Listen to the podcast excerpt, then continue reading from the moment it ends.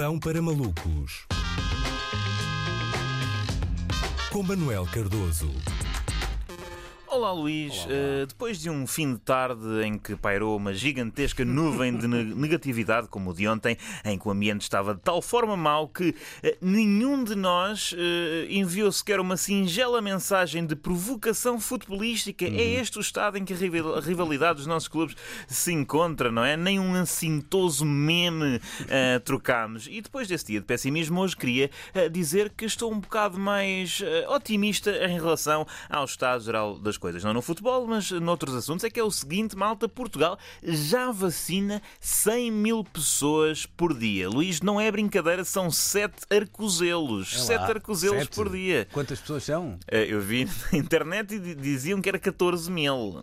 Ah, tá, então são sete. Tu corrigiste no teu texto. Tinhas... Ah, não, sete, está bem. Bem, boa, contas boas, boas contas, está tá certo. Ótimo, sete Deste ao trabalho, por dia. Sim, senhor. Sim, senhor. Fui pesquisar, claro. Uhum. Uh, e aparentemente estamos no bom caminho. O vice-almirante está a dar-lhe bem, não é? O país com cada vez mais imunidade ao vírus e o Gouveia Mel com cada vez mais imunidade às críticas ao seu vestuário. Uh, há países melhores, uh, melhores que nós no que toca à vacinação, claro, mas não estamos mal. Há piores. Aliás, o mundo está a viver, no fundo, um certo regresso à normalidade, no sentido em que, em breve, o Ocidente pode ficar relativamente a salvo da doença e só o terceiro mundo é que vai estar na mais profunda penúria. No fundo, era, sempre foi assim, não é? Em termos de doenças contagiosas, tinha sido sempre assim até agora. Ah, o ébola e tal, ah, não há problema, só se pega em África. A Covid é que mudou isto, por isso é que durante seis meses se repetia a frase: estamos todos no mesmo barco. Depois é que percebemos que o barco transportava vacinas e que, na verdade, alguns estavam lá para recebê-las, outros eram só os estivadores que iam descarregar os contentores com as doses uh, nos portos de Liverpool, Roterdão uh,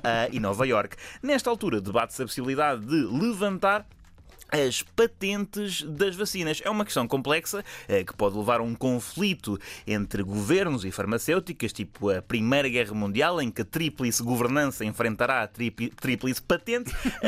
mas quanto a isto das patentes, por exemplo, a, Pfizer é contra o levantamento. Não, é? não surpreende, a Pfizer luca sempre quando o povo não levanta. Uh, mas pronto, de repente já estou a falar de cenas chatas e desagradáveis. Eu queria partir para o fim de semana com uh, um espírito leve e não estou a conseguir. Até porque mesmo que uma pessoa queira ser otimista, e até haja algumas razões para estarmos otimistas, aparentemente hoje o otimismo é assim um bocado uh, censurável. Não é? Um ano e meio disto causou uma pandemia de pessimismo. E é um pessimismo que pode ficar uh, endémico mesmo. E os pessimistas são, uh, são muito repetitivos, têm algumas manias muito repetitivas, algumas expressões que usam muito para sublinhar negatividade. E há uma que está muito em voga, que é repetir a conjunção coordenativa e. Eu não sei se já ouviste, Luís, neste contexto das reaberturas e do fim uhum. da pandemia, tem-se usado muita expressão e após alguém ter ah, okay, arriscado okay. uma previsão até bastante conservadora. Isto para as pessoas sublinharem que estão menos otimistas do que as pessoas que já estão de si ligeiramente pessimistas. É utilizada por malta que quer ser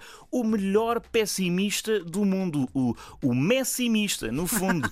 Por exemplo, é pá, isto dos estádios com público só lá para o fim do ano. E o pessimista, e é pá, discotecas acredito só lá para o início de 2022. E amigos, em princípio só vamos deixar de usar máscara em sítios fechados daqui a uns 3 anos. Ih, pá, ó Jorge, eu tenho a sensação de que só volto a fazer amor com a minha mulher lá para 2030. Ih, tem a mesma energia da expressão não sei não. Ah, o próximo Natal já vai ser tranquilo. Não sei não. Quando usamos esta expressão, podíamos só dizer não sei, não é? Mas uhum. adicionamos ali o não para vaticinar um cenário ainda mais incerto, não é? Não sei não. E quando, quando é que o messimista, uh, esta malta usa a palavra sim, só mesmo para reforçar a negatividade das suas previsões e é de uma forma bastante singular. Por exemplo, é pá, Jorge, eu acho que que isto não vai ser tão mau assim como tu estás a dizer, ou vai? E o pessimista, sim, sim, sim, sim, sim, sim, sim, sim. ou seja, um sim muito negativo, muito inchado, claro Sim, sim, sim, sim, sim, sim, sim, não, calma que tens razão, eu tenho razão, isto vai ser muito mau. Enfim, uh, vice-almirante Gouveia Mel, quando acabar esta pandemia, uh, ocupe-se desta aqui. Uh, mas pronto, a verdade é que eu, quanto a isto da possível imunidade de grupo contra o pessimismo, não estou nada otimista.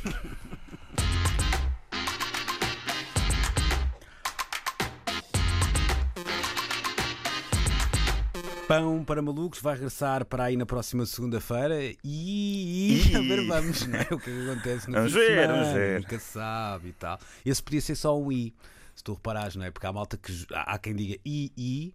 E há quem façam i, tipo, sim, sim, junta, não é? não é? é subir. De... É mais difícil, é sim, preciso. Sim. Exatamente, uma caixa de ar mais desenvolvida. É preciso respirar muito bem, sim. Mas tem o mesmo efeito.